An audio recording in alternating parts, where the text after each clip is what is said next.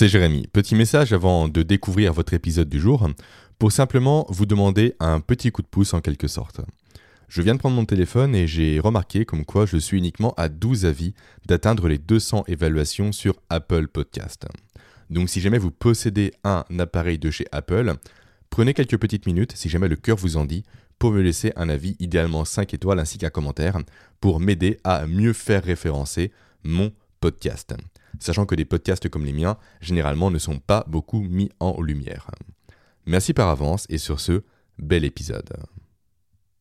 Je vous souhaite la bienvenue sur mon podcast pour une nouvelle interview. Je reçois régulièrement des experts de leur domaine afin qu'ils vous partagent la synthèse de leurs recherches pour vous donner des outils simples et actionnables pour améliorer votre vie, votre productivité, votre santé ainsi que vos capacités cognitives. Comme souvent, ces interviews sont très denses en informations. C'est pourquoi je vous invite à télécharger dès maintenant la fiche résumée de l'échange que je vais avoir en cliquant sur le premier lien présent en description afin de vous assurer de tirer pleinement bénéfice des conseils de mon invité. Alors aujourd'hui, je suis avec Aurélie. Bonjour Aurélie. Bonjour. Aurélie, tu es du coup euh, consultante en sommeil et donc tu accompagnes les personnes à quitter les troubles du sommeil de façon naturelle. Oui, oui, tout à fait. Euh, consultante de sommeil pour les adultes et aussi pour les ados. Parce que malheureusement, il y a pas mal de problèmes de sommeil chez les ados. Donc effectivement, j'accompagne euh, ados et adultes à retrouver un sommeil plus serein et du coup à se sentir mieux en journée puisque bah, on aura l'occasion de le développer. Mais le sommeil, c'est tellement un, pilier du bien-être, de la santé, et puis bah de la de, la mémoire et de tellement de choses que finalement on se sent euh, vraiment, vraiment, vraiment changé lorsqu'on retrouve un bon sommeil. Pour commencer, qu'est-ce qui t'a mené du coup à, à aujourd'hui faire ce métier-là, à avoir cette expertise-là? Alors, finalement, le sommeil, il, il s'est un peu imposé à moi de deux façons bien différentes. Le premier par son absence pendant longtemps, puisque j'ai souffert de troubles du sommeil pendant euh, pendant 15 ans. Depuis euh, la fin de mon adolescence jusqu'à mes 31 ans, j'en ai euh, bientôt 37 aujourd'hui. donc là, pour le coup, c'était mon pire ennemi. Et puis, eh bien aujourd'hui, en sortant des troubles du sommeil il y a quelques années en arrière, du coup il y a cinq ans en arrière, j'ai décidé d'en faire mon allié.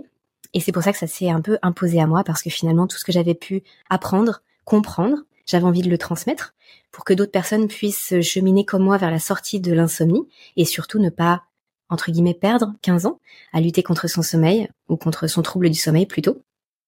Et donc c'est devenu une, une évidence en fait pour moi de partager tout ça et, euh, et d'accompagner les gens qui en avaient besoin. Ça peut être effectivement de l'insomnie vraiment sévère et chronique comme moi je l'ai vécu, mais ça peut être des troubles du sommeil un petit peu plus légers.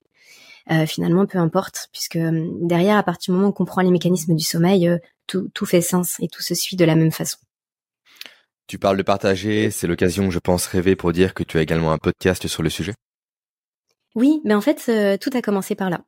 Tout a commencé par là, parce qu'à partir du moment où je suis sortie de, de, de mon insomnie, j'ai eu envie de le partager et cette, cette transmission, euh, c'était difficile pour moi de la faire passer par, euh, par juste le fait d'en discuter avec les gens. J'aurais pu aller frapper chez tous les voisins, mais c'est pas dit que ça les aurait beaucoup passionnés. Donc le, le meilleur support, ça a été effectivement le, le podcast, qui m'a permis de partager euh, mon parcours, mon histoire, les choses que j'avais pu texter, expérimenter, les choses que je voulais aussi tester et expérimenter, les, les ouvrages, la littérature scientifique, ce que je lisais. Et donc ça a été euh, le, le, premier média de, de, transmission autour du sommeil. Et après sont venues euh, les consultations, les conférences et, euh, et, les formations, qui sont aussi aujourd'hui d'autres axes de, de, partage et de transmission. Mais ça a commencé par le podcast qui s'appelle Insomnie hors de mon lit et qui porte bien son nom. voilà, on parle de sommeil. Pour commencer, il y a une véritable recrudescence des troubles du sommeil et de l'insomnie suite au Covid, notamment. Et j'aimerais commencer l'épisode par faire une distinction avec toi, s'il te plaît, la distinction entre troubles du sommeil, justement, et l'insomnie. Est-ce qu'il y a une différence entre les deux aujourd'hui ou est-ce que les deux sont deux éléments similaires? Alors, l'insomnie est un trouble du sommeil. Maintenant, on va parler euh, de il peut y avoir d'autres troubles du sommeil qui ne sont pas de l'ordre de l'insomnie. Donc euh, oui, on peut on peut les, les différencier d'une certaine façon. L'insomnie, c'est un trouble du sommeil dans le sens où le sommeil n'est pas, euh, bah, on va dire, d'environ 8 euh, heures euh, d'affilée. on se couche le soir, on se réveille le lendemain matin sans trop s'être posé de questions. L'insomnie, c'est la difficulté soit d'aller vers le sommeil, soit d'y rester dans le sommeil. Donc, on va être réveillé en plein milieu de la nuit, ça peut durer longtemps, soit de se réveiller de façon très précoce, après 4 ou 5 heures de sommeil, et pas pouvoir rebasculer vers le sommeil comme on le souhaiterait. Ça, c'est l'insomnie, mais après, si on parle de l'insomnie d'un point de vue peut-être plus médical, on va considérer que l'insomnie, euh, ça va être euh, plus de euh, temps de, jours, de moins de 4 ou 5 heures de sommeil, X fois répété dans le mois. En fait, il y a comme ça toute une on va dire tout quelque chose de très mathématique qui a été posé pour dire est-ce que c'est une insomnie ou pas. Alors moi je suis très distante de, cette définition là parce qu'en fait euh, finalement le mot on s'en fiche complètement. C'est-à-dire que que ce soit considéré comme de l'insomnie d'un point de vue du corps médical euh, ou pas, en fait ça change rien au fait que la personne elle dort pas, elle se sente mal, elle se sente mal dans sa peau, elle se sente pas euh, au top à son travail, au niveau cognitif ça suit pas, elle a plus de mémoire et en fait elle, elle peut même avoir des troubles métaboliques, etc. Donc finalement euh, on parle d'insomnie quand on se laisse de l'espace pour son sommeil, mais que le sommeil, il vient pas. Pour moi, c'est vraiment la définition à, retenir. Après, les troubles du sommeil, ça peut être bah, des réveils très très fréquents, par exemple. On se rendort, mais on se réveille quand même de façon très fréquente. Donc, tu vois, c'est quelque chose d'encore différent de, de, l'insomnie. On peut rester des heures en errance dans le lit. Mais pour autant, il y a quand même des répercussions sur euh, la qualité de l'éveil, puisque ça veut dire que le sommeil, il va être très entrecoupé beaucoup beaucoup de réveils, mais ça peut être aussi euh, ça peut être aussi ce qu'on appelle les parasomnies qui peuvent être très répétées, qui peuvent être vraiment très très handicapantes aussi et agir sur la qualité du sommeil. C'est-à-dire, euh, euh, tu vois par exemple les, les, terreurs nocturnes, la paralysie du sommeil, ça va être le somnambulisme. En fait, tout ce qui tourne autour du sommeil et qui fait que la personne elle ne va pas euh, vivre son sommeil de, façon, euh, on va dire, normale, même si je mets des gros guillemets au normal. En tout cas, ce sont des choses qui, sont un petit peu différentes de, ce que peuvent vivre la majorité des gens. Très bien, merci pour, euh, pour ces précisions. Maintenant, question, d'où viennent les troubles du sommeil et d'où vient l'insomnie? Est-ce que c'est génétique? Est-ce que c'est comportemental? D'où ça provient? Alors en fait, si je pouvais répondre à ta question là, juste en l'espace d'un podcast, je pense qu'il n'y aurait plus jamais d'insomnie et de troubles du sommeil chez personne. Euh, parce que si c'était entre guillemets si, simple et qu'on pouvait, tu vois, juste le, décrire comme ça, en quelques mots, je pense pas que qu'il y aurait, comme tu le disais en tout début de notre échange, une recrudescence d'insomnie et de troubles du sommeil. C'est parce que justement, c'est compliqué de savoir d'où ça vient. Cependant, Cependant, il y a quand même quelque chose, euh, on va dire, si on remonte, tu vois, à la cause de la cause, qu'on vient euh, chercher un peu la, racine de tout problème, on peut donner une, explication. Mais euh, quand je vais donner l'exemple, enfin quand je vais expliquer, ça va, ça va faire sens pour tout le monde. Mais il faut vraiment garder en tête que on est tous des individus différents, on a tous un parcours de vie différent. On a tous des casseroles différentes. Et donc effectivement, le trouble du sommeil, il peut venir de plein de, de sources différentes. Alors, tu citais la composante euh, génétique, j'y reviendrai juste après. Mais en tout cas, quelle que soit la cause pour la personne, il y a quand même quelque chose qu'on peut évoquer. Comme je disais, euh, quand on, si on revient à la, à la cause de la cause, à la racine, c'est le, le déséquilibre que va avoir le corps. En tout cas, les déséquilibres, parce que souvent ils sont plus, il y en a plus qu'un, que va avoir le corps pour réguler sa fonction sommeil. Alors, pour bien comprendre ça, je vais partir dans quelques explications sur le sommeil. Le sommeil, c'est pas quelque chose d'à part de notre corps. C'est pas euh, quelque chose qui euh, souvent on se pose pas la question parce qu'en fait on dort depuis qu'on est tout petit. C'est un petit peu comme la respiration. Je sais que tu as déjà fait des podcasts autour de la respiration. On se pose pas de questions pour ce qui est tout le temps avec nous. On considère ça un peu comme acquis. Le sommeil, ça en fait partie. On se pose pas trop de questions sur son sommeil qu'on n'est pas euh, confronté à des, difficultés. Et donc le sommeil, c'est c'est pas quelque chose d'à part. Ça fait vraiment partie de notre fonctionnement physiologique. C'est une fonction innée. On va commencer même à, à, dormir, avoir une alternance entre la veille et l'éveil in utero, euh, à partir de, de 24-26 semaines de, vie in utero.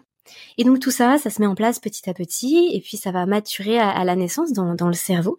Tous les mécanismes vont se mettre en place, et euh, un bébé entre 4 et 6 mois, eh bien sa fonction sommeil va arriver petit à petit à maturité, c'est-à-dire que son corps va euh, va tout à fait capable d'identifier les moments de journée et les moments de nuit. Donc même s'il va dormir en journée, ça restera des, euh, des moments où lui, il sait qu'il est en journée. Donc c'est assez fou, hein, c'est-à-dire que ça, ça se met en place comme ça de façon tout à fait naturelle. Pourquoi j'insiste là-dessus? Parce que souvent j'entends qu'il faut apprendre à dormir ou réapprendre son corps à dormir. En fait, non. Notre corps, il sait tout à fait dormir. On n'a pas besoin d'apprendre à dormir. Ce qu'on a besoin de faire, c'est d'apprendre à ne pas entraver ces mécanismes naturels du sommeil. Les deux mécanismes qu'il faut citer pour le sommeil, c'est bien sûr le fait de se sentir fatigué, on peut appeler ça la pression de sommeil, balancier homéostatique pour ceux qui, apprécient les termes un, petit peu plus euh, scientifiques. Et puis, euh, cette balance hormonale entre notre hormone de l'éveil, le cortisol, et notre hormone de sommeil, la mélatonine. Donc, ces deux mécanismes-là, ils se mettent en, place sans qu'on y pense. D'accord? C'est vraiment important de, de, considérer ça. C'est pas notre conscience qui fait qu'à un moment donné, on va se dire, tiens, et si je produisais là maintenant tout de suite de la mélatonine? Ça, ça n'a, ça n'a pas de sens à l'échelle de notre corps. Il y a plein de choses sur lesquelles on peut porter notre attention, notre conscience, qu'on peut décider ou pas, faire des choix éclairés, tout ce qu'on veut. Mais ça, en l'occurrence, c'est notre corps qui va décider. À partir du moment où on le met dans de bonnes conditions. Et donc là, j'arrive peut-être petit à petit pour reboucler avec euh, mon, propos initial, à savoir que euh, lorsque ces mécanismes du sommeil se retrouvent entravés par différentes choses, et là vraiment les raisons sont multiples, eh bien, la fonction sommeil ne peut pas se mettre en place comme elle le devrait soit au niveau de l'endormissement, soit au niveau de la qualité de la nuit, soit au niveau de la durée de la nuit, etc. Tout ce que j'ai cité jusqu'à maintenant. Et donc là, on se retrouve dans un trouble du sommeil. Donc, pour sortir de son trouble du sommeil, que ce soit de l'insomnie euh, sévère, chronique ou des troubles plus épisodiques, il faut toujours venir chercher qu'est-ce qui entrave ma fonction sommeil. Quel est l'un des deux piliers, peut-être les deux piliers du sommeil que j'ai évoqués, qui est mis à mal? Qu'est-ce qui se passe dans mon corps qui fait que là, aujourd'hui, mon sommeil, il peut pas arriver. Mon corps peut pas aller directement vers le sommeil. Alors, il, va y aller peut-être quelques heures, euh, peut-être qu'il va y aller suffisamment, mais en fait, on se sent quand même tout le temps fatigué. Ça, c'est aussi, euh, euh, c'est aussi un, problème. La quantité ne veut pas dire qu'il y a de la qualité derrière. Et donc voilà, pour répondre de manière la plus concise possible, la plus, on va dire, juste possible et adaptée pour tout le monde, c'est ça qu'il faut avoir en tête c'est que le trouble du sommeil, c'est le symptôme qu'il y a un déséquilibre quelque part, un ou plusieurs dans, dans le corps. Après, bien c'est un petit peu comme si tu vois, on mettait euh, un peu la casquette de Sherlock Holmes et puis qu'on va venir enquêter et savoir qu'est-ce qui se passe. Qu'est-ce qui se passe au niveau physiologique? Qu'est-ce qui se passe au niveau de la relation à son sommeil? Qu'est-ce qui se passe au niveau euh, euh, des habitudes de sommeil? Qu'est-ce qui se passe au niveau du discours interne, de l'histoire qu'on se raconte dans notre tête, etc., etc. Et là, on va venir, voilà, détricoter, tirer les, la, ficelle, les ficelles de, la pelote, et ensuite pouvoir agir en fonction de ça. Super. Donc, euh, au regard de ton expérience, des accompagnements que tu as pu mener, as-tu quand même remarqué potentiellement des récurrences? Des schémas, des choses prépondérantes par rapport aux autres qui font que les gens, effectivement, tombent malheureusement dans un trouble du sommeil euh, oui, alors euh, il y a deux façons là de répondre à ta question. Il y a, déjà cette notion de facteur déclencheur ou de, maintien, tu vois. Euh, ah d'ailleurs, tu, tu parlais tout à l'heure de la partie génétique. Mais là, du coup, on va pouvoir aborder ce point-là parce que effectivement, il y a une petite composante génétique dans le sommeil, mais qui est pas toujours là où on le pense. Certaines personnes vont dire, ah bah tiens, vu que mes parents étaient insomniaques, moi je suis insomniaque aussi. Euh, ça, pour le coup, c'est vraiment une idée reçue. C'est-à-dire ce qu'on va hériter de nos parents, ou en tout cas de notre lignée, ça va plutôt être est-ce que on est des, petits ou des gros dormeurs? Est-ce qu'on est plutôt du matin, plutôt du soir? Tu vois, plutôt lève tôt ou lève tard euh, Mais finalement, cette euh, cette cette composante génétique du sommeil, elle reste quand même assez assez assez infime. En tout cas, ça peut faire partie des facteurs de on va dire prédisposants aux troubles euh, du sommeil. Si, euh, si effectivement, je sais pas, même dans, dans ses parents, chez ses parents, chez ses grands-parents, il peut y avoir une difficulté, par exemple, euh, à, à gérer son voilà ses, ses, émotions ou son stress. Bon, ça peut être une composante, peut-être qui prédispose aux, troubles du sommeil et qu'on peut retrouver chez la personne. Mais en tout cas, les facteurs prédisposants, ils sont pas si importants que ça. Après, on va avoir les facteurs déclencheurs du trouble du sommeil. Et là, finalement, bah, ça va dépendre. Ça peut être de très très mauvaises habitudes autour du sommeil, même si ce mot mauvais, je sais pas s'il peut être très bien placé, en tout cas des habitudes qui sont pas favorables à notre physiologie et du coup qui vont bah, petit à petit vraiment faire complètement basculer euh, dans, dans l'insomnie ou dans les troubles du sommeil.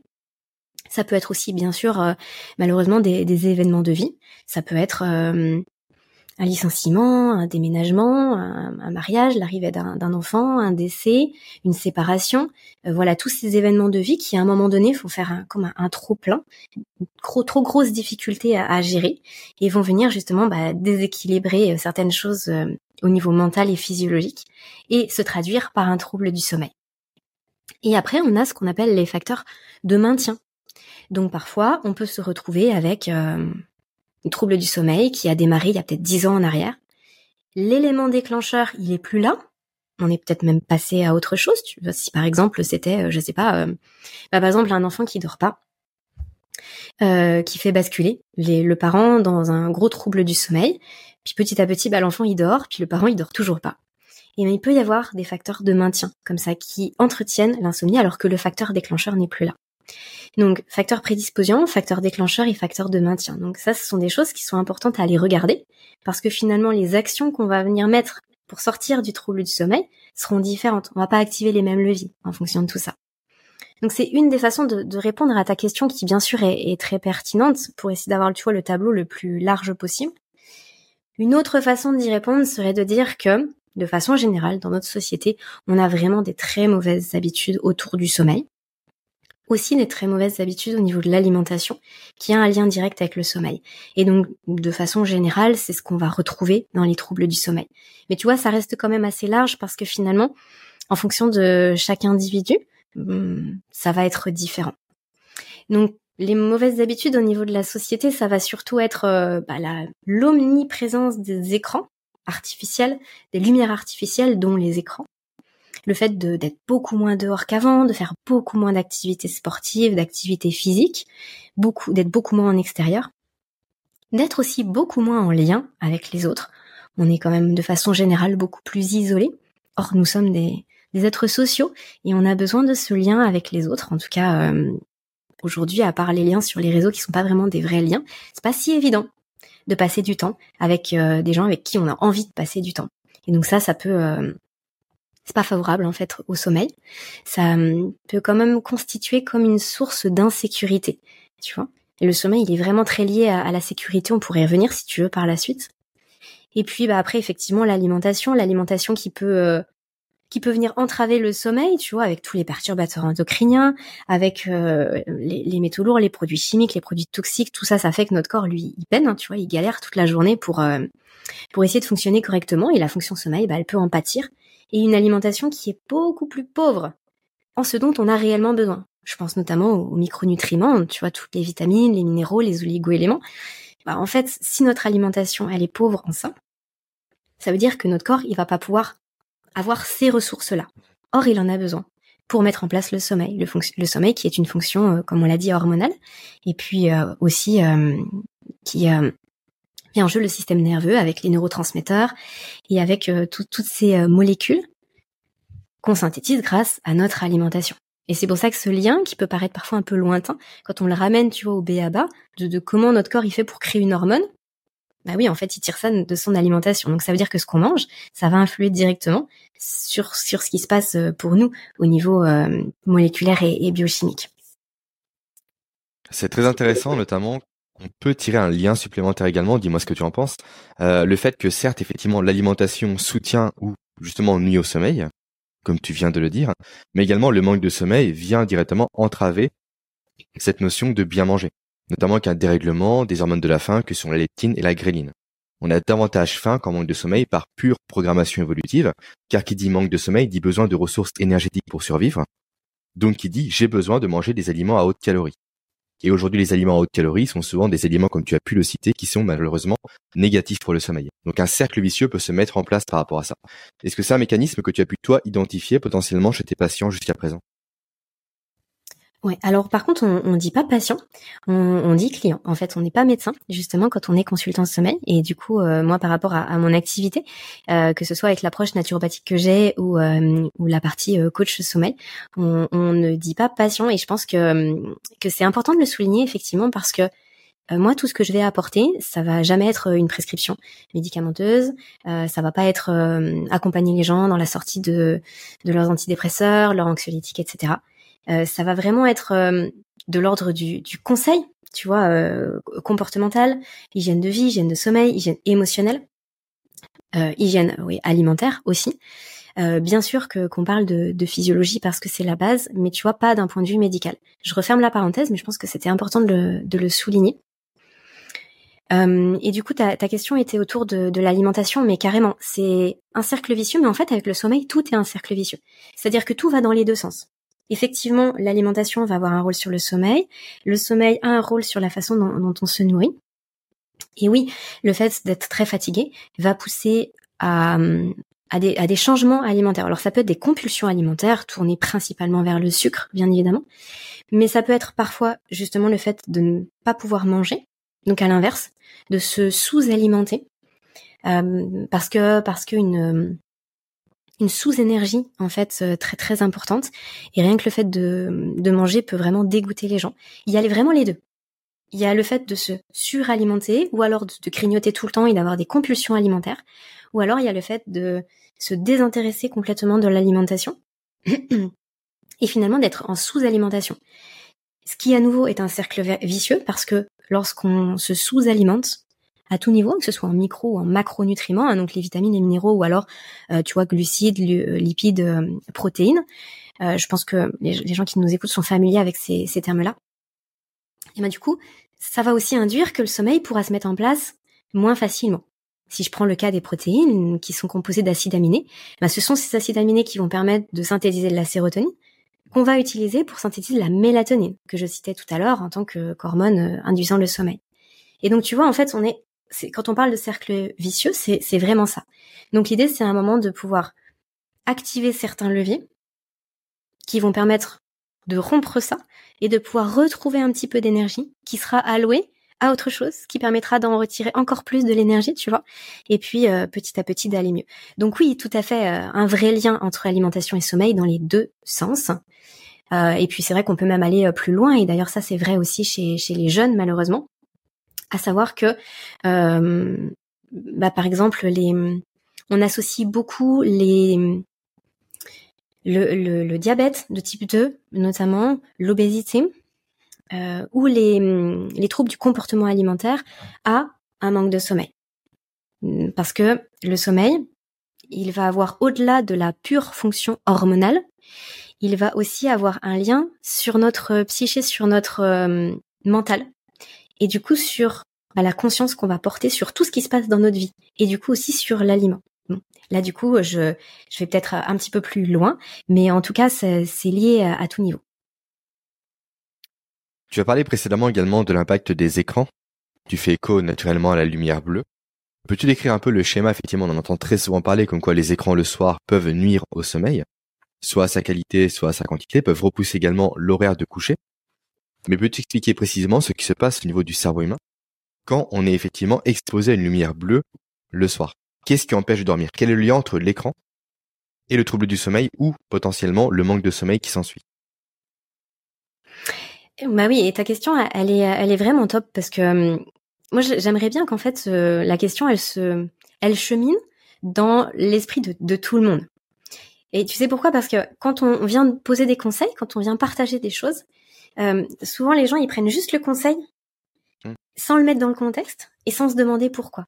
Et du coup, dans une autre situation dans leur vie, ben en fait ils sauront pas pouvoir, ils ne pourront pas utiliser ce conseil-là.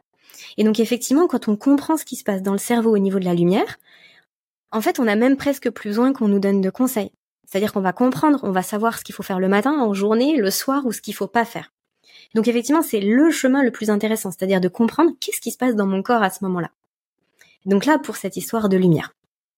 En fait, nos yeux, ils ont euh, la capacité de venir euh, capter la lumière. Alors là, vous allez me dire, Captain Obvious, c'est génial, ça je sais, c'est comme ça que je vois ce qui se passe. Mais ça va bien au-delà de ce qu'on conscientise et de ce qu'on est capable d'intellectualiser. C'est-à-dire qu'on va capter l'intensité du spectre lumineux, on va capter même si les rayons sont, sont plus obliques ou pas. On va capter euh, bah justement quel est le spectre lumineux en fait?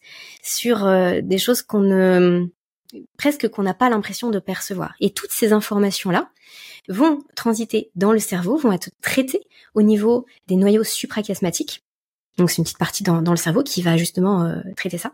Et ensuite qui va envoyer, un petit peu comme euh, comme des, des ordres, oui tu peux faire ça, non tu peux pas faire ça, à d'autres parties du cerveau, ou alors par la suite par cascade à nos organes. Qu'est-ce que ça veut dire? Ça veut dire que il va envoyer le signal à notre euh, glande pinéale. Oui, tu produis de la mélatonine? Non, tu n'en produis pas.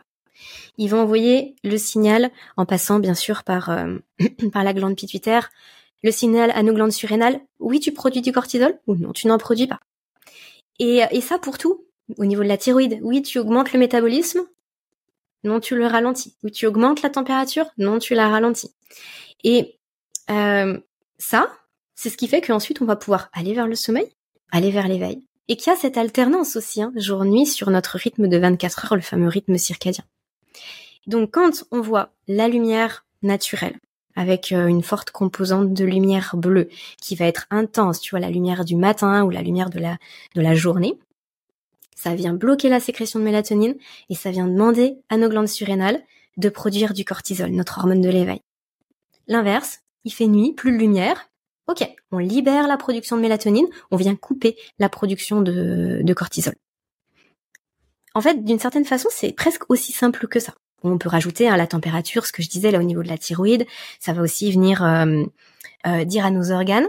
Voilà, on passe pas dans un mode de digestion, par exemple, pour tout ce qui est pancréas, foie, intestin, mais on va venir passer dans un dans un autre mode, c'est-à-dire régénération, de, de même en fait de, nos propres tissus, détoxification, élimination, etc. Donc en fait c'est ça la lumière. Et qu'est-ce qui se passe quand euh, il y a à peu près 150 euh, ans en arrière, Edison euh, bah, voilà, permet de, de commercialiser les le, on dire l'éclairage artificiel et que dans chaque foyer on va se retrouver avec de l'éclairage artificiel. Bah rien que là, ça perturbe ce rythme circadien. Pourquoi? Parce que à 22 heures, quand il fait nuit dehors, ben en fait, il fait jour dans les intérieurs. Donc là où nos yeux et tout notre organisme doit percevoir des signaux de je produis de la mélatonine, je calme tout mon métabolisme, je, vais vers le repos. Ben non, en fait, on peut rester en éveil. C'est même pas qu'on peut rester en éveil, c'est qu'en fait, nos yeux et notre cerveau va demander à tout le corps de rester en éveil. Ça a été amplifié avec la télévision hein, dans les années 60, euh, la télévision, le moment du soir où on ne travaille plus et où on a enfin du divertissement à la demande. On reste devant les écrans un petit peu plus tard euh, que, euh, bah, que, quand il y avait rien du tout forcément, donc exposé à la lumière, j'entends un petit peu plus tard. Et puis là, on n'en parle même pas hein, depuis depuis une vingtaine, une trentaine d'années, avec les écrans d'ordinateur, le smartphone qu'on a de je sais pas de greffer à notre main du matin au soir euh, la tablette et tout ce qui s'ensuit, avec des éclairages en plus qui sont maintenant des éclairages à LED, donc qui sont en plus beaucoup plus intenses et avec un spectre de lumière bleue beaucoup plus important qu'avant, que, les éclairages qu'on avait avant. Tout ça mis bout à bout, avec en plus un accès au divertissement qui est énorme, eh bien on se retrouve sur les écrans jusque très tard. Donc, notre corps se sent fatigué, mais nos yeux nous disent c'est le jour. Donc oui, ça crée des troubles de l'endormissement parce que quand on va venir couper tout ça, il va falloir un temps pour que notre corps puisse sécréter de la mélatonine. Une heure, une heure et demie, deux heures. Si toutefois on arrive à en sécréter autant et que ce soit pas euh, juste euh, un, bébé sécrétion euh, qui ne permettent pas de faire toute la nuit et qui viennent nuire à la qualité du sommeil parce que le fait qu'on puisse avoir un sommeil très récupérateur vient aussi de notre capacité à pouvoir produire suffisamment de mélatonine. Donc là, je suis pas rentrée jusqu'à maintenant sur les différentes phases de sommeil. Je sais pas si tu voudras qu'on y revienne, mais en tout cas, c'est sûr que euh, notre corps a besoin de sommeil qu'on appelle profond, vraiment très récupérateur, pour se sentir bien et pour aussi que toutes nos facultés euh, mentales, cognitives, euh, d'apprentissage, émotionnelles aussi, le lendemain puissent être à leur top niveau. Justement, je vais l'aborder juste après quand on parlera ensemble des conséquences d'un manque de sommeil. notamment au niveau de la physiologie ou au niveau de la cognition, comme tu as pu commencer à en parler. Mais avant ça, plusieurs éléments qui me viennent à l'esprit suite à ton écoute. Déjà, élément important, euh, je pense que peu de personnes en ont conscience, mais l'œil est une extension du cerveau directement. Mmh, carrément. carrément. mais en fait, l'œil, c'est simplement un bout du cerveau qui est à l'extérieur de la boîte crânienne. Pour montrer l'importance de l'œil aujourd'hui. Et c'est aussi pour ça qu'on se retrouve avec des neurones à mélanopsie qui viennent justement, enfin, euh, on capte les informations et c'est eux qui viennent, qui permettent de renvoyer. C'est justement parce qu'on a des, neurones à ce niveau-là et qui permettent de renvoyer les informations et d'être en contact direct avec notre hypothalamus et avec tous les, tout le, tout le reste du cerveau. Et il me semble également, d'après ce que j'ai pu lire, tu viendras l'infirmer ou le confirmer, comme quoi c'est la fatigue de la rétine, la fatigue oculaire en soirée, qui nous rend particulièrement sensibles à la lumière bleue et comme quoi une faible lumière bleue en soirée pourrait justement suractiver tous les circuits que tu as décrits précédemment. Nous maintenant dans un état d'éveil et nous plongeons pas dans un état de sommeil. Oui, oui, oui, tout à fait, effectivement. Et euh, c'est pour ça aussi que euh, on conseille, bah, par exemple, euh, de de mettre soit de jouer sur les filtres d'écran d'ordinateur le soir, soit aussi sur les lunettes, enfin sur certains accessoires, parce que justement c'est là où nos yeux sont les plus sensibles. Mais euh, il faut vraiment garder en tête, là du coup ça dérive un tout petit peu de notre euh, sujet du jour qu'est le sommeil, mais cette lumière bleue qui est omniprésente devant nos yeux, c'est vraiment pas naturel encore une fois. C'est-à-dire que normalement nos, yeux ils sont pas censés être exposés du matin au soir à ce spectre lumineux là qui, qui est euh, tout le temps le même et qui est relativement intense. Et d'ailleurs on s'en rend compte bien malheureusement chez les tout petits, qui sont euh, chez les enfants, qui sont exposés aux écrans depuis très très très jeunes, euh, depuis vraiment même leurs premières années de vie, et eh bien en fait ils peuvent euh, vraiment avoir les yeux particulièrement abîmés en grandissant, mais à 3, 4, 5 ans, 6 ans, très très abîmés, à cause de la lumière bleue. Alors que ça, enfin, je veux dire, ça n'existait pas. Il y a encore 50 ans en arrière, c'était même personne ne pouvait imaginer ça. Ça n'existe pas, ça, dans la nature. C'est-à-dire que on est habitué et on est designé, en tout cas, comment dire, équipé pour être dehors toute la journée et puis nos yeux sont protégés et euh, sont protégés aussi la nuit. Mais là, c'est tellement intense et nos yeux fatiguent tellement vis-à-vis de ces écrans qu'on va se retrouver avec euh, ce type de, de répercussions. Et que penses-tu justement dans, dans cette lignée-là, dans cette suite-là, des lunettes à filtre à lumière bleue? Est-ce que c'est efficace? Est-ce que ça ne l'est pas? Quel est ton point de vue par rapport à ça? Alors, de ce que j'en sais, de ce que les études disent aujourd'hui, il y a une efficacité. Mais c'est pas une, c'est pas du 100% efficace. C'est-à-dire que ça va venir filtrer une certaine partie de la lumière bleue, euh, mais pas tout le spectre lumière bleue. Par exemple, tu vois, ça va filtrer euh, parce que c'est quand même assez large. Euh, ouais, c'est vrai que j'ai pas de, de, schéma là pour montrer, c'est dommage, mais en fait, le spectre de lumière bleue, il est, il s'étend, il est quand même assez étendu, et du coup, les, les lunettes vont venir prendre une partie de ce spectre-là. Et donc vont dire, bah par exemple, ça filtre 99% du spectre de lumière bleue de temps à temps. J'ai hmm. plus les chiffres en tête. Mais donc du coup, en fait, c'est pas tout. Donc, moi, je considère que ça aide. Et effectivement, bah, quand on a une réunion tardive le soir, si on est obligé de, je sais pas, finir un dossier, qu'on a un truc, un webinaire, un live, je sais pas quoi, tu vois, en soirée, ça peut être super d'avoir ces lunettes-là pour pas se, ruiner sa nuit. Maintenant, est-ce que c'est une fin en soi? Non.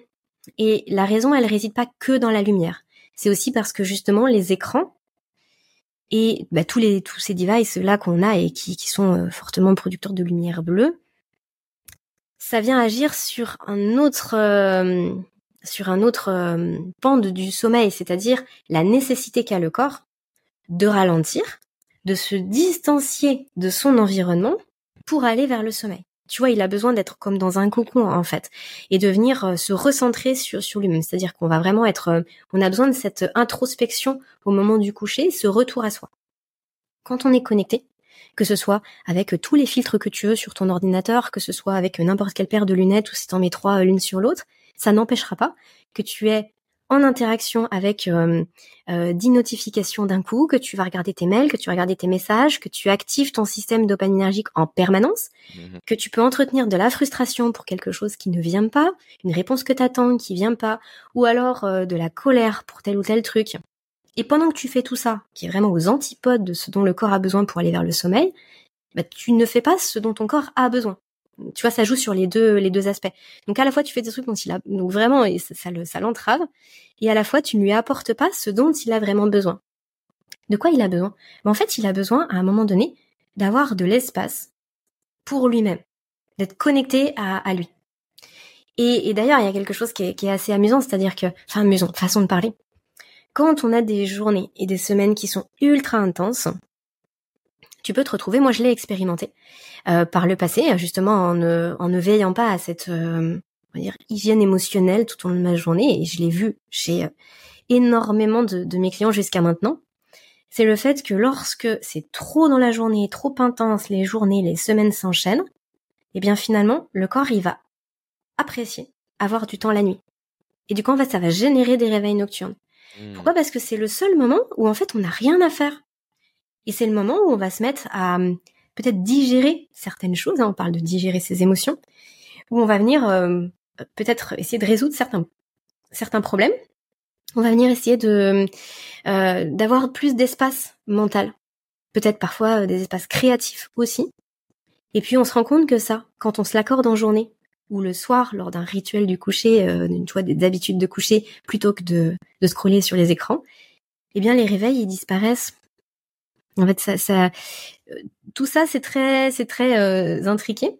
Euh, ça fait vraiment des, des, pièces de puzzle qui vont ensemble. Mais c'est important de le considérer parce que du coup, bah par quoi on commence? Bah ça peut être par ça justement. C'est très efficace. C'est vraiment passionnant et je vais rebondir par rapport à une étude que j'ai lue récemment, une euh, découverte qui a été faite, je crois, autour des années 2010 voire 2020, le phénomène du revenge bedtime procrastination. Je sais plus si tu connais ce phénomène-là. Le phénomène par lequel tout simplement les personnes effectivement vont scroller au moment du coucher, souvent dans le, leur lit carrément, sur leur téléphone, sur les réseaux, etc. Suite à une journée qui a été frustrante pour elles. Parce que le fait de scroller au niveau cérébral laisserait euh, sous-entendre à la personne qu'elle reprend le contrôle sur sa vie. Et ce qui est, on va dire, dangereux avec ce mécanisme-là, c'est que du coup, le temps de scroll déjà expose les personnes à une lumière bleue, également repousse leur horaire de coucher parce que les deux sont liés, du coup risque de créer une fatigue latente le lendemain qui va gâcher la journée future et qui risque à nouveau de les replonger le soir même dans le même phénomène. Est-ce que tes, euh, patients, non tes clients, pardon, désolé pour la confusion, sont également exposés à ce type de problème-là, à être addicts presque aux écrans ou au téléphone le soir avant de se coucher? Par cette notion de je me venge en quelque sorte de ma journée qui a été frustrante Alors, oui. Euh, moi, je, je sais pas dans quelle mesure euh, c'est énoncé comme quelque chose de de très fréquent ou pas. Euh, moi, ce que je constate, c'est qu'il y a plusieurs phénomènes derrière le fait d'être sur les écrans le soir. Il peut déjà y avoir le fait d'avoir un regain d'énergie le soir. Énormément de personnes vont se retrouver complètement dans le, dans le brouillard jusqu'à midi et vont avoir un regain d'énergie le soir et donc bah, c'est là où elles veulent en profiter pour faire plein de choses qu'elles n'ont pas pu faire dans la journée parce que euh, ça peut être justement dans cette courbe de cortisol tu vois qui est un peu inversée ou qui est décalée. Euh, donc bon ça c'est une, raison un peu plus physiologique mais ça se retranscrit sur nos actions bien évidemment. Il peut y avoir cet aspect de reprise du contrôle on n'a pas, on, s'est senti euh, très très frustré dans notre journée. On reprend le contrôle. Donc là, ce que tu disais, ça ça fait sens. Mais il y a aussi et surtout, de ce que je vois, en tout cas moi dans mon expérience euh, avec les personnes que j'accompagne, c'est surtout le fait de tout va tellement vite de n'avoir le temps de de ne pas avoir le temps de prendre du temps pour soi et du coup de se retrouver le soir à vouloir prendre du temps pour soi et à considérer que prendre du temps pour soi, ça passe par les écrans. Donc c'est, je trouve un phénomène vraiment sournois, peut-être plus sournois encore que ce que tu viens d'évoquer, parce que nos écrans et justement les, réseaux et tout ce qu'on fait sur les écrans nous apparaît aujourd'hui être, euh, c'est tellement omniprésent que ça nous paraît être le seul truc à faire qui puisse nous apporter euh, du, du plaisir, de la satisfaction à un moment donné, et qui puisse représenter une forme de distraction. Et, du coup, ça va peut-être te faire sourire, mais euh, moi, souvent, quand euh, je, du coup, quand je travaille avec euh, avec mes clients, on, on, imagine, tu vois, un rituel qui serait hors écran, donc une routine du coucher mmh. qui serait hors écran et qui aurait tous les avantages de venir bah, justement ralentir le métabolisme, s'apaiser, se calmer, gérer son anxiété, gérer son stress pour préparer la nuit, tu vois, un vrai sas de, de, de décompression qui ouvre la porte au sommeil. Et la première remarque euh, de, de, mes euh, clients, c'est ah mais je mais je vais faire quoi du coup? Je les comprends, je les comprends en fait. C'est assez fou, mais on en est arrivé là de par cette omniprésence du téléphone dans la main. Et après, quand on réfléchit, on se dit, mais en fait, on peut écouter de la musique, on peut peut-être jouer de la musique, peut-être euh, juste euh, éventuellement écouter un podcast. Mais on peut aussi, par exemple, faire des massages, des automassages, des étirements. Si on est sportif, par exemple, ça peut être super agréable. des jeux de société. Personne n'y pense. C'est fou. Euh, en fait, se reconnecter avec d'autres choses qui nous mettent en plus souvent plus en lien avec euh, notre famille, notre partenaire, euh, nos colocs, si on vit en colocation, tu vois, des choses vraiment de humaines en fait. Et de laisser ces écrans sur le côté. Donc, tu vois, j'ai peut-être un peu digressé, mais parce que ça me faisait vraiment penser à tout ça. Il n'y a pas que le fait de, se venger de la frustration, il y a aussi le fait qu'on ne sait même pas quoi faire d'autre. Pour le coup, pour revenir vraiment à cette notion de, revenge là que tu citais, je pense qu'il y a aussi un gros, gros, gros problème dans, notre société aujourd'hui et qui se traduit par euh, beaucoup de troubles du sommeil. Euh, tu parlais d'une explosion des troubles du sommeil, mais euh, oui, depuis 70-80 ans, c'est c'est vraiment phénoménal. Et puis en plus, on dort de façon générale beaucoup, beaucoup, beaucoup moins, mais à tout niveau, même quand on se considère pas comme en difficulté de sommeil ou avec cette étiquette d'insomniaque, etc. C'est lié aussi à une perte de sens, en fait. Une perte de sens de notre vie. Et je pense qu'au travers du fait de scroller sur les réseaux, c'est un petit peu comme si on était en quête de sens, tu vois, en quête d'un truc vraiment intéressant, en quête d'un truc qui, qui nous fasse vibrer, en quête de lien. Ce manque de sens euh, qu'a développé euh, ce neuroscientifique que, que tu connais, euh, qui est Sébastien Bollard, qui a écrit Le bug humain ou justement Où est le sens, qui fait que on est dans une sorte de d'inquiétude, d'une insécurité permanente parce que les choses autour de nous ne font plus sens. Alors ça peut être d'un point de vue très matériel, mais ça peut être aussi d'un point de vue peut-être un peu plus, euh, tu vois, spirituel en fait. Quel est le sens de ma vie aujourd'hui? Et si euh, tout ce que je fais, mon travail, ça correspond pas à mes valeurs, si euh, je suis en mode poker face toute la journée et que je je, n'aime pas ce, ce, ce visage que je montre au monde, c'est pas moi euh, s'il y a rien du matin au soir qui fait sens, le notre hein, dans le cerveau, il est tellement en train de clignoter toute la journée en disant insécurité, insécurité, insécurité. C'est ultra dur d'aller vers le sommeil le soir et de se sentir apaisé. Donc ça revient encore à cette notion de sécurité. Hein. Il faut vraiment avoir en tête que le sommeil, pour qu'il arrive, il faut qu'on se sente en sécurité. Euh, et, je sais que sur le podcast, tu parles souvent justement de, de, de l'évolution de, de l'être humain et de euh, pourquoi on en arrive à avoir certains, euh, certains réflexes aujourd'hui, certaines habitudes, certaines attitudes. Mais en fait, le sommeil, il fait, il échappe pas à ça. C'est-à-dire que tu vois, dans le, le sommeil, c'est loin d'être un long fleuve tranquille. Hein. On, se retrouve avec différentes, différents cycles du sommeil qui s'enchaînent, différentes phases à l'intérieur de chaque cycle. Et entre les différents cycles, on va avoir des micro-réveils, tu vois, qui permettent euh, de venir euh, remonter à la surface, comme, comme le sous-marin là qui remonte à la surface, pour vérifier qu'on soit pas en danger, d'accord, euh, qu'on soit bien dans les mêmes conditions que lorsqu'on s'est couché. Donc la sécurité, le besoin de sécurité, on le retrouve là, puis on le retrouve bien sûr au moment de s'endormir. C'est-à-dire que à un moment donné, il y a des dizaines de milliers d'années en arrière, c'était pas au moment où, je sais pas, on se faisait agresser par une autre tribu, où il y avait un animal sauvage dans, les parages, ou alors on était peut-être esselé, c'est-à-dire perdu de, son propre clan, que c'était le moment de se dire ok, allez nickel, je m'allonge là en plein milieu de la savane, euh, pas de problème, je vais je vais faire un somme. Non, là dans ce type de circonstances, le sommeil il vient pas parce que justement on a toutes euh, toutes nos hormones, que ce soit le, cortisol, mais aussi euh, justement tout ce qui est adrénaline, noradrénaline, qui sont au taquet, parce que notre environnement n'est pas sécurisant et donc on est maintenu en éveil. Ça veut vraiment dire que pour le sommeil, il faut se sentir en sécurité. Alors aujourd'hui, l'insécurité, elle n'est pas parce qu'on dort euh, tout nu dans la nature ou parce que on risque de se faire agresser par une bête sauvage, mais elle est sur des choses qui sont d'un autre ordre. Parce que c'est d'un autre ordre, on le considère pas comme insécurisant, mais notre cerveau, si. D'être euh, en, difficulté relationnelle au travail, d'avoir un travail qui, n'a pas de sens, ou justement euh, on peut se sentir pas respecté ou alors euh, le fait euh, d'avoir une charge de travail monstrueuse, le fait d'être en conflit avec ses proches, le fait de pas pouvoir euh, payer ses factures à la fin du mois, etc., etc. En fait, ça, c'est de l'insécurité. Et donc ça, le cerveau, il, il, il turbine en fait. Il va chercher des solutions pour se trouver en sécurité. Mais tant qu'il se sentira en insécurité, le sommeil aura beaucoup de mal à s'instaurer sereinement et on aura beaucoup de mal à rester dans le sommeil.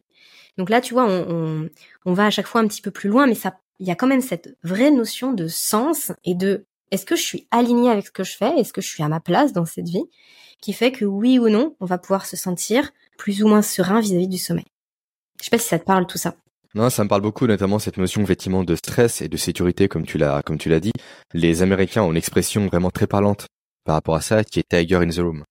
On ne peut pas dormir avec un tigre dans la chambre, parce que le cerveau humain, effectivement, comme tu l'as dit, a exactement les mêmes réactions physiologiques face à un danger physique que face à un danger davantage cognitif et psychique.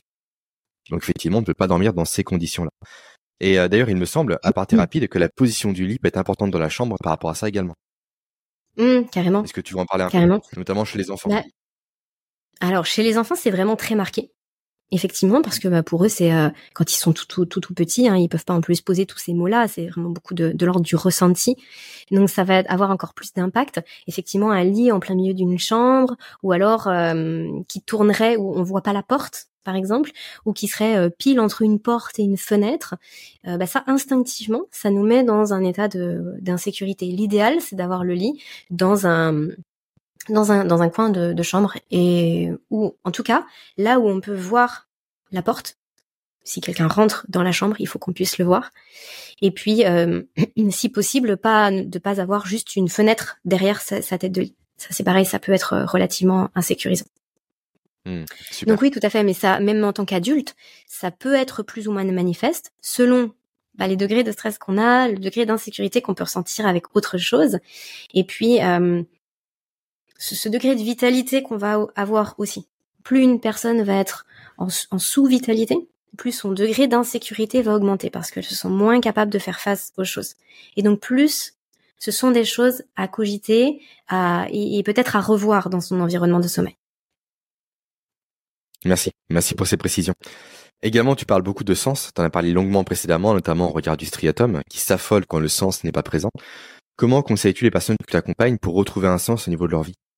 Est-ce qu'il y a des conseils, entre guillemets, pas clés en main, c'est pas le bon terme, mais est-ce qu'il y a un chemin sur lequel tu peux les mettre pour les aider si chacun, si jamais quelqu'un qui nous écoute, qui elle est en quête de sens, justement, à ce problème-là? Quelle serait la première étape à mettre en place pour potentiellement trouver du sens dans sa vie pour retrouver un sommeil potentiellement de qualité? Du moins pour cheminer vers un bon sommeil. Euh, déjà, je dirais que c'est pas la seule chose à activer. C'est vraiment important de, comprendre ça. Hein. C'est-à-dire qu'on a vu que le trouble du sommeil, il pouvait venir de plusieurs facteurs. Euh, c'est la même chose pour sortir du trouble du sommeil. Hein. Ça va être la synergie de plusieurs leviers qu'on active qui va faire que on va vers un meilleur sommeil. Et donc euh, cette notion de sens, elle fait partie de ces leviers-là. Mais moi, ce que j'invite à faire, c'est ne pas se concentrer que sur ça et de mmh. venir mettre en place d'autres choses parce que ça va vraiment potentialiser le, truc. Et ben maintenant, en fait, euh, la réponse à ta question, elle est, elle est ultra simple et à portée de main puisque finalement, c'est exactement ce qu'on vient de dire. C'est-à-dire savoir que ça existe. À partir du moment où on arrive à conscientiser qu'il peut y avoir de l'importance là-dessus, on va pouvoir y penser. Le fait d'y penser, ça va permettre de poser certaines choses, de se rendre compte. Quand on s'en rend compte, on va pouvoir commencer à se dire qu'il faudrait agir dessus. Et là, déjà, il y a beaucoup de choses qui se sont enclenchées. Parce que quand on se dit qu'il va falloir agir dessus, bah, petit à petit, ça ouvre la porte au fait qu'on agisse dessus. Et donc de se dire que tout ne va pas pouvoir être réglé comme ça en un claquement de doigts en l'espace de 15 jours. Mais par contre, qu'on va pouvoir poser des jalons et se dire, OK, mais en fait, ça, c'est pas OK dans ma vie. Ça non plus, ça non plus, ça non plus. OK, j'ai cité quatre choses qui là vraiment me semblent essentielles. J'en prends une qui me paraît être la plus accessible et je vais travailler là-dessus. Ça peut être des choses un peu bêtes, hein, mais ça peut être euh, en fait dans mes relations là aujourd'hui. En fait, je suis, je suis sans cesse en train de voir une personne avec qui je me sens super mal en fait, ça m'apporte rien de voir cette personne-là. Bah, peut-être que je vais passer de moins en moins de temps avec cette personne-là. Je parle même pas de relations euh, toxiques ou de pervers narcissiques. Hein. Je parle juste des relations qui qui font pas sens pour nous, où on se sent pas bien. Bah, je vais passer plus de temps avec d'autres personnes qui, qui m'apportent plus de bien-être et pour qui c'est ça fait plus sens. Je me reconnais plus. Ça peut être aussi de se dire que là, dans son travail, on n'est pas bien, on n'est pas épanoui, alors qu'il y a d'autres choses qui nous appellent beaucoup plus bah rien que de poser des mots et de commencer à se le dire, ça ouvre la porte. C'est-à-dire que quand on n'a pas conscience de ça, on peut pas agir dessus. On peut pas agir sur quelque chose qu'on ne connaît pas, dont on n'a pas conscience, qui n'est pas, euh, euh, tu vois, qui n'a pas été posé à un moment donné. Donc en fait, le premier pas, bah, c'est presque peut-être ce podcast pour une personne qui pourrait manquer de sens dans sa vie. Ça peut être ce podcast en disant ah ouais, ah mais en fait ça faut que j'y réfléchisse. Puis après ça peut être de lire un bouquin, tu vois, de lire les bouquins de, de Sébastien Boller. Ça peut être d'écouter une ou deux conférences. Ça peut être de se dire ah ok, mais en fait, là, je suis en train de courir après quelque chose qui ne fait pas sens pour moi. C'est-à-dire que, je sais pas, par exemple, tout mon argent, je l'investis pour, euh, je sais pas, pour avoir une plus belle voiture, un, un je sais pas, une, montre hors de prix, un truc comme ça. Mais en fait, mais en fait, ça fait pas sens ça dans ma vie. C'est-à-dire, c'est pas ça vers quoi moi je veux tendre.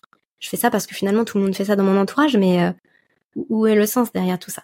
Ce ne sont que des exemples. Franchement, je pourrais en citer plein. Peut-être que toi, il y en a d'autres qui te viennent en tête et que tu souhaiterais citer. Mais en tout cas, Première étape, bah, d'en prendre conscience. Donc voilà, ça y est, chose faite maintenant. Deuxième étape, de, vraiment se poser par rapport à sa propre vie. Et troisième étape, se mettre des jalons et se dire, OK, je vais, travailler sur ça, ça, ça, ça, ça. J'aime beaucoup la façon dont tu l'abordes parce que je sais pas si c'est conscient ou inconscient, mais tu parles tout de supprimer avant d'ajouter. Du coup, tout le principe de la via negativa de Nassim Nicolas Taleb, qui explique tout simplement qu'il vaut mieux commencer par supprimer ce qui ne va pas avant d'ajouter des choses supplémentaires. Est-ce que c'est conscient? Est-ce que c'est inconscient? Est-ce que c'est un conseil que tu donnes, toi, personne que tu accompagnes, de supprimer avant d'ajouter? De façon générale? Alors, moi, c'est intéressant que tu poses ta question euh, de cette façon-là. Euh, en fait, moi, je, base, euh, je base, c'est un oui et un non. En fait, ma réponse, elle est un oui et un non. Mais je vais, je vais t'expliciter tout ça. En fait, toute mon approche, elle est basée sur le fait que, d'un point de vue trouble du sommeil, tu vois, d'un point de vue euh, déséquilibre physiologique, émotionnel, etc. Dans, dans notre corps. Il y a deux raisons à ça. Souvent, c'est parce qu'en fait, on donne trop, on fait trop, on dépense trop. On n'a plus les ressources physiques, mais on continue de dépenser énormément. Et aussi parce que la pression de l'environnement, elle est justement très très importante sur nous, d'accord? Donc l'idée, c'est de venir rééquilibrer tout ça en venant réduire la pression de l'environnement et en venant se renforcer. Se renforcer, ça veut dire quoi? Ça veut dire que, euh, tu vois, il y a énormément de personnes qui me sollicitent et qui me disent, euh, moi en fait, je suis anxieuse de nature, euh, un rien me fait stresser, je peux faire des crises d'angoisse. là où les autres ne sont pas tracassés, moi je le suis. Bah, se renforcer, ça veut dire, ok, on prend une chose, un stresseur qui aujourd'hui te tracasse, on va venir travailler, utiliser des outils, prendre son temps, déjà se rendre compte de ce qui se passe, pour qu'ensuite ce même stresseur, il ait plus le même impact sur toi. Donc tu le verras presque plus comme un stresseur. Tu l'auras intégré à ta zone de confort. Ça, c'est se renforcer. Et donc oui, je trouve que c'est très pertinent de venir déjà réduire, enlever les choses qui sont trop pour nous, tu vois, cette pression de notre environnement, c'est-à-dire tout ce qu'on doit faire, tout ce qui nous incombe, tout ce qu'on va euh, dépenser comme ressources, ça, on va essayer de venir le réduire pour pouvoir retrouver assez d'énergie, pour ensuite pouvoir se renforcer et aborder nos relations avec le, avec les autres, notre relation avec le monde, notre relation avec notre environnement d'une façon plus sereine. Donc pour moi, c'est effectivement quelque chose qui va quand même assez bien d'un point de vue euh, chronologique. Euh, parce qu'il y a par exemple beaucoup de personnes qui vont travailler sur elles-mêmes, qui vont dire bah moi je fais, je vais voir une psy, euh, je fais de la méditation, je fais euh, du yoga, je fais X exercices de, tu vois, de respiration. Je prends X compléments alimentaires. En fait, on a rajouté, rajouté beaucoup de choses. On essaie de se renforcer, d'aller toujours plus haut, plus fort, d'être toujours plus. Sauf que cette pression de l'environnement, en fait, elle ne disparaît jamais. La personne, elle travaille de, de 7h à, à 20h le soir. Euh, elle a X casquettes dans, dans sa journée. elle ne, elle ne s'en sort plus, en fait. Donc effectivement, venir réduire pour retrouver un peu d'espace, respirer, retrouver de la ressource et ensuite pouvoir justement profiter de ce renforcement, ça me paraît essentiel. Maintenant, il y a quand même une chose sur laquelle moi je suis pas tout à fait d'accord, c'est-à-dire de, enfin, c'est pas ne pas être d'accord, mais c'est que pour moi cette via négativa, elle doit être vraiment mesurée. En tout cas, elle s'applique dans ce que je viens de dire, mais elle va pas s'appliquer pour tout. Par exemple, le fait de venir enlever des mauvaises habitudes. Ultra flippant. Parce que du coup, on fait quoi à la place? Donc moi, je suis plutôt partisan de on vient remplacer par d'autres choses. On va venir enlever une habitude qu'on peut considérer comme défavorable pour son sommeil et venir la remplacer pour autre chose, pour ne pas qu'il y ait ce vide. En fait, c'est atroce de se retrouver face à du vide. Et tu vois, ça rejoint un petit peu ce que je disais tout à l'heure, quand euh, dans les rituels du soir, on se dit, dans, dans, nos habitudes du soir, on se dit, ok, j'enlève les écrans. Ouais, mais il faut que je fasse un truc à la place, en fait. Sinon, la personne, elle est en errance et finalement, elle se retrouve sur les écrans. Donc, tu vois, je le... Alors, tu me diras si j'ai bien compris ta question, mais en tout cas, moi, cette via négativa, je la prends avec un petit peu de pincette parce que je considère que, et même l'alimentation peut être aussi un très bon exemple, quand on dit à la personne, par exemple, euh, faudrait éviter de, manger ça, en fait, c'est pas, pas ok pour vous, euh, je sais pas, éviter par exemple euh, de manger X carreaux de chocolat noir avant de vous coucher, parce que c'est un peu excitant. Ben, en fait, ça peut vite être flippant. Donc en fait, elle, elle mange quoi la personne? En fait, du coup, elle va forcément se se rattraper sur, je sais pas, des, des, biscuits, autre chose, qui va venir remplir la même fonction, peut-être émotionnelle à ce moment-là et hum, qui sera tout aussi défavorable pour son sommeil. Donc l'idée c'est toujours de réfléchir à ça en fait, au pendant de si on propose à une personne d'enlever ça ou si la personne elle se dit OK, je vais enlever ça dans mon quotidien, par quoi je le remplace qui peut être euh, positif, favorable. Et ça quand c'est réfléchi en amont, ça permet de, de, cheminer beaucoup plus sereinement. Et est-ce que tu fais en sorte que ça soit ton euh, client qui trouve l'élément de remplacement ou est-ce que tu lui proposes toi directement? Ben en fait, ça dépend. ça dépend. Euh, je pense qu'il y a beaucoup de personnes qui vont se reconnaître là dans, dans, ce que je vais dire, mais en fait, on est tous différents par rapport à notre recherche d'objectifs et la façon dont on fonctionne.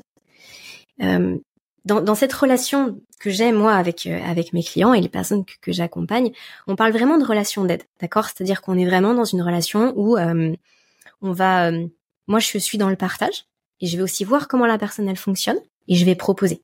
Et la personne, elle va prendre selon là où elle en est, avec ses filtres à elle, avec euh, son, ses objectifs, etc. Et du coup, on avance euh, comme ça. Moi, en fonction de ce que je vois de la personne, je vais me dire, ok, cette personne-là, elle, elle aime avoir des objectifs fixés. Elle aime euh, coucher des cases. Tu vois, j'ai fait mmh. ça chaque jour, tac, tac, tac, tac, tac. Elle aime pouvoir aussi avoir une certaine liberté de choix dans ce qu'elle fait, dans ce qu'elle met en place. Euh, peut-être qu'une autre personne, bah en fait, si on n'impulse pas, tu vois, si on n'amorce pas un truc, elle sera dans le brouillard, elle fera jamais rien. Parce que finalement, il y a tellement de choix pour elle que, bah, tu vois, tu te retrouves dans le paradoxe du choix où finalement tu choisis rien du tout, tu procrastines et il se passe rien. Donc là, ça va être à moi de, de tu vois, de, discerner si à qui je m'adresse et de venir dire ok, là je vais, hop, je vais amorcer un truc, je vais proposer peut-être juste deux choses pour pas que ce soit trop flou. Euh, pour d'autres personnes, je vais proposer par exemple un, journal du sommeil, de tenir un journal du sommeil, ça va très bien fonctionner. Pour d'autres personnes, je vais leur proposer euh, simplement, tu vois, d'être dans la rédaction d'un carnet des émotions ou de gratitude. Euh, pour d'autres, ça va être, on va réfléchir ensemble à un mantra. À la fin de la consultation, à la fin de, notre de notre échange, la personne elle aura un mantra vis à -vis de son sommeil pour se rassurer lorsque c'est compliqué pour elle. Pour d'autres, ça va être, on, s'en fiche de tout ça, on va travailler sur la technique. Quel exercice de respiration? Pendant combien de temps? Comment on fait? Est-ce qu'on respire par le nez, par la bouche, assis, debout? En fait, voilà, des trucs très très spécifiques. Donc c'est assez vaste en fait. Ça dépend. Ça dépend. Ok, merci. On va passer maintenant, euh, pour conclure quasiment maintenant l'épisode, euh, sur les conséquences. On l'a abordé rapidement toi et moi ensemble. Et commençons par la notion de cycle du sommeil dont tu devais nous parler et dont tu as déjà un peu parlé. Tu parles de sommeil profond, de sommeil paradoxal, également de phases d'éveil au cours de la nuit. Euh, comment effectivement ce, à quoi servent ces phases? Comment sont-elles réparties? Et quelles sont les conséquences du coup d'un manque de sommeil ou d'un trouble du sommeil ou d'une interruption de sommeil sur ces phases et donc potentiellement sur la santé, sur la physiologie ou encore sur la partie cognitive alors, il n'y a pas de phase d'éveil par rapport à ce que tu dis, ce sont vraiment des micro-réveils. Mais oui, effectivement, le, la nuit, elle va se dérouler sur environ 7 à 8 heures. À prendre avec des pincettes. On n'a pas tous besoin de 8 heures tout le temps. Euh, c'est une moyenne. D'accord? Et c'est important de se dire que c'est une moyenne, mais même pour soi-même. Hein. C'est-à-dire que en fonction de ce qu'on a fait la veille ou de ce qu'on a fait la semaine d'avant, en fonction de si on est malade ou si on a été malade, en fonction de notre état émotionnel, etc., on n'aura pas les mêmes besoins. D'accord? Donc même si on, dort un coup 7h30, un coup 8h, un coup 7h, un coup 6h30, un coup 8h30, en fait, c'est OK. Ce qui compte, c'est la façon dont on se sent le lendemain au réveil. Donc on va considérer que sur à peu près ces 7-8 heures, on va enchaîner 5 à 6 cycles de sommeil qui vont durer approximativement 90 minutes. Au sein de ces cycles, on va avoir différentes phases. Phase de sommeil lent léger, qui correspond euh, à d'ailleurs ce qu'on retrouve le plus dans, la nuit, le sommeil lent léger. Phase de sommeil lent profond, et phase de sommeil paradoxal qui correspond au rêve. Et les différents cycles sont entrecoupés de micro-réveils qui sont de quelques secondes à une, deux, trois minutes, mais on ne s'en rappelle pas. C'est tout à fait normal, ça fait partie de la structure du sommeil. Ce qui pose problème, c'est quand ça se transforme en vrai réveil. Et donc effectivement, il va se passer, il va se passer des choses différentes en fonction de si on est dans le sommeil paradoxal ou si on est dans le sommeil profond, par exemple. Il n'y a pas les mêmes actions au niveau du cerveau, au niveau de notre corps. Il n'y a pas euh, la même régénération. Tu vois, le sommeil profond, il va vraiment apporter presque de la régénération de survie au niveau des tissus. Tu vois, si on est blessé, ça va, ça vient aussi permettre d'activer le système immunitaire. On va vraiment être sur de la régénération en profondeur du corps. Au niveau du sommeil paradoxal, on va être plus sur la gestion des émotions, la gestion du stress, la gestion, tout simplement, de notre euh, lien à l'environnement. Et alors, ce qui est assez marrant, c'est que d'un point de vue chronologique dans la nuit, eh bien, on va se retrouver avec euh, cette chronologie-là aussi qui correspond un petit peu à notre évolution au fil des millénaires. C'est-à-dire que déjà, on a besoin de régénérer euh, notre tissu, euh, tu vois, pour nos tissus, notre corps, pour pouvoir être capable euh, de guérir de nos blessures et de marcher, de fonctionner le lendemain, tu vois, d'un point de vue presque mécanique, j'ai envie de dire. Mais ce qui correspond à n'importe quel être, presque mmh. unicellulaire, mais en tout cas à n'importe quel animal. Et donc ça, c'est ce qu'on a surtout en début de nuit. C'est-à-dire que le, quand on s'endort, le corps, il va vraiment se focaliser sur le sommeil lent profond. Il y en aura presque plus en fin de nuit, voire plus du tout dans le dernier cycle. Et puis bah comme ça, quand ça c'est fait, on vient s'attaquer à une partie qui, d'un point de vue évolution, est arrivée plus tardivement, c'est-à-dire bah, la partie justement relationnelle, émotionnelle, et la partie de comment je gère ce qui se passe dans ce lien avec mon environnement, avec les autres. Et c'est là, c'est pour ça d'ailleurs qu'il y a les rêves, hein, c'est-à-dire qu'en fait on se, on rebalaye tout ce qui s'est passé dans la journée d'avant ou dans la ou l'avant veille à toute allure, et on vient stocker dans la mémoire aussi à, long terme, et on vient euh, mettre de la distance par rapport à certaines choses qui ont pu être impactantes au niveau émotionnel. Et ça, ça arrive dans un second temps. C'est tout aussi essentiel pour nous aujourd'hui. Ça ne veut pas dire que ça l'est moins, mais c'est assez marrant de voir un petit peu mmh. euh, vers quoi le corps y va en premier lieu, et puis ensuite, vu que la nuit continue, ok, on va pouvoir faire autre chose. J'ai toujours trouvé ça assez fascinant. Mais c'est vrai que si les nuits sont trop courtes et qu'on n'a pas cette dernière phase où il y a beaucoup de sommeil paradoxal, en début de nuit, il y en a vraiment beaucoup, beaucoup moins, il y en a plus en fin de nuit, ben on se retrouve dans une plus grande difficulté à gérer ses émotions et, son degré de stress. C'est normal puisque finalement il y a tout un travail qui n'a pas été fait. Et donc c'est un cercle vicieux parce que ça veut dire que du coup le soir on va se retrouver avec plus de frénésie intérieure, un tourbillon émotionnel peut-être plus grand, on va avoir plus de mal à gérer ce qui s'est passé dans notre journée. On peut mettre un peu plus de temps à s'endormir, la nuit est de ce fait un peu plus courte, moins de sommeil paradoxal sur le matin, et hop, on enclenche. Donc c'est important à un moment donné de venir vraiment se laisser de l'espace sur sa nuit et d'avoir une bonne gestion émotionnelle en journée pour ne pas se retrouver dans, dans, ce cercle vicieux-là. au niveau des capacités cognitives, au niveau de la mémoire, au niveau de la concentration, au niveau de la motivation, est-ce qu'il y a un impact? Et si oui, lequel? Alors, il y a un impact qui est absolument énorme, pour la simple et bonne raison que le sommeil, c'est le pilier de tout, c'est-à-dire qu'il agit sur tout. En fait, il n'y a pas un pan de nous, de notre être, qui n'est pas euh, traité, qui, est mis de côté pendant le sommeil. Et donc effectivement, à partir d'une bonne nuit de sommeil, on va voir toutes nos capacités de mémorisation, d'apprentissage, de concentration, euh, toutes nos, capacités cognitives en fait, qui vont être décuplées. Souvent, les études vont montrer l'inverse.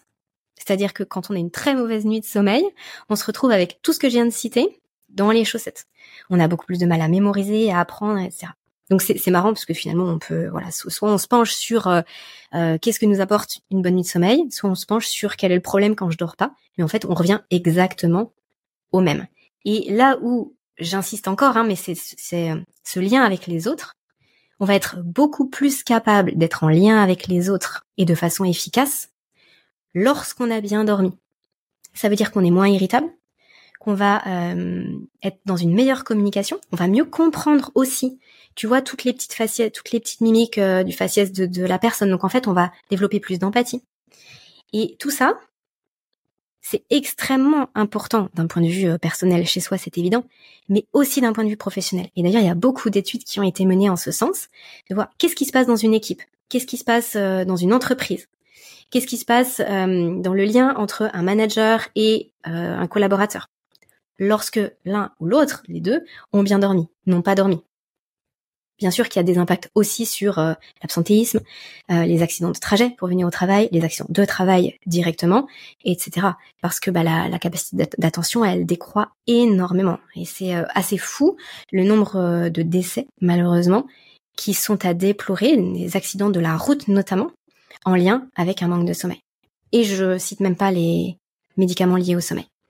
Mais en tout cas, pour reboucler sur ta question, on ne peut pas imaginer être à son plein potentiel sans dormir suffisamment.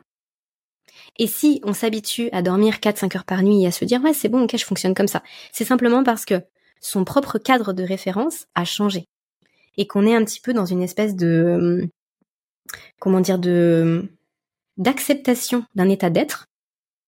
On pense que c'est notre euh, cadre de référence alors qu'en fait, quand on vient amorcer quelque chose de nouveau, qu'on dort plus, qu'on laisse plus d'espace à son sommeil, qu'on a les bons comportements pour son sommeil, on vient se découvrir des choses qu'on ne pensait plus être là, ou en tout cas euh, décupler ses capacités euh, professionnelles, relationnelles, euh, et aussi sa motivation. C'est vrai que on parle beaucoup de procrastination, on parle beaucoup de de tenir des objectifs dans le temps, etc. Mais en fait, ça, c'est aussi euh, médié par nos, neurotransmetteurs, c'est aussi médié par notre physiologie, qui est remise à niveau, qui est, euh, euh, comment dire, chouchoutée pendant le sommeil. Et tu as pu l'expérimenter toi-même Ce changement d'état de productivité, de motivation, de conscience, de clarté Justement en quittant ta situation d'insomniaque à l'époque pour avoir un sommeil davantage, on va dire, de qualité? En fait, il y a deux poids, deux mesures. C'est-à-dire qu'on n'imagine même pas à quel point notre cerveau peut fonctionner différemment. Ou revenir à une situation qu'il a pu connaître par le passé, avant les mmh. troubles du sommeil. Quand on souffre vraiment de troubles du sommeil, petit à petit, c'est un petit peu comme si notre champ de vision, il se réduit. Pourquoi? Parce qu'en fait, on est dans une économie d'énergie permanente.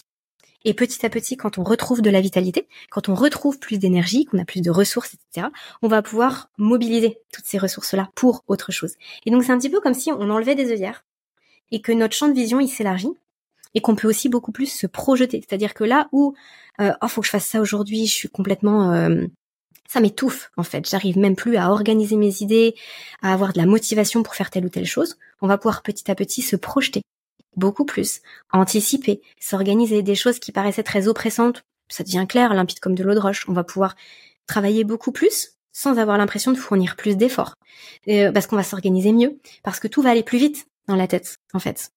Et ça, c'est assez euh, magique, c'est-à-dire qu'on voit à quel point tout tilte plus vite, comme si notre cerveau il était euh, nettoyé, comme s'il était, c'était clair.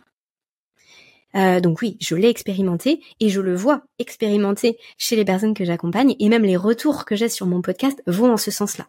C'est incroyable, juste je me sens mieux. Je, parfois je pose la question aux gens, mais du coup, euh, d'un point de vue sommeil concrètement, qu'est-ce qui se passe? Bah en fait, je sais pas trop. J'ai l'impression que je dors plus, mais c'est surtout qu'est-ce que je me sens mieux? Je suis plus joyeuse. Euh, au travail, ça va mieux? En fait, parfois il y a même pas vraiment de mots, c'est-à-dire tout va mieux. Et question par rapport à ça, c'est vrai que la, la, chute, on va dire en quelque sorte, est progressive. Tu l'as dit toi-même, effectivement, du coup on s'habitue tellement c'est lent, c'est comme la cigarette, ça ne tue pas immédiatement, ça tue au bout de plusieurs années. Le sommeil, si on fait un parallèle, c'est quasiment la même chose, ça met du temps pour voir les conséquences réelles et pour les percevoir et pour les ressentir. Et c'est pour ça qu'on s'habitue à ces dernières. Mais est-ce que du coup le gain suite à un sommeil qui est repris en main est aussi progressif ou est-ce qu'il est davantage instantané?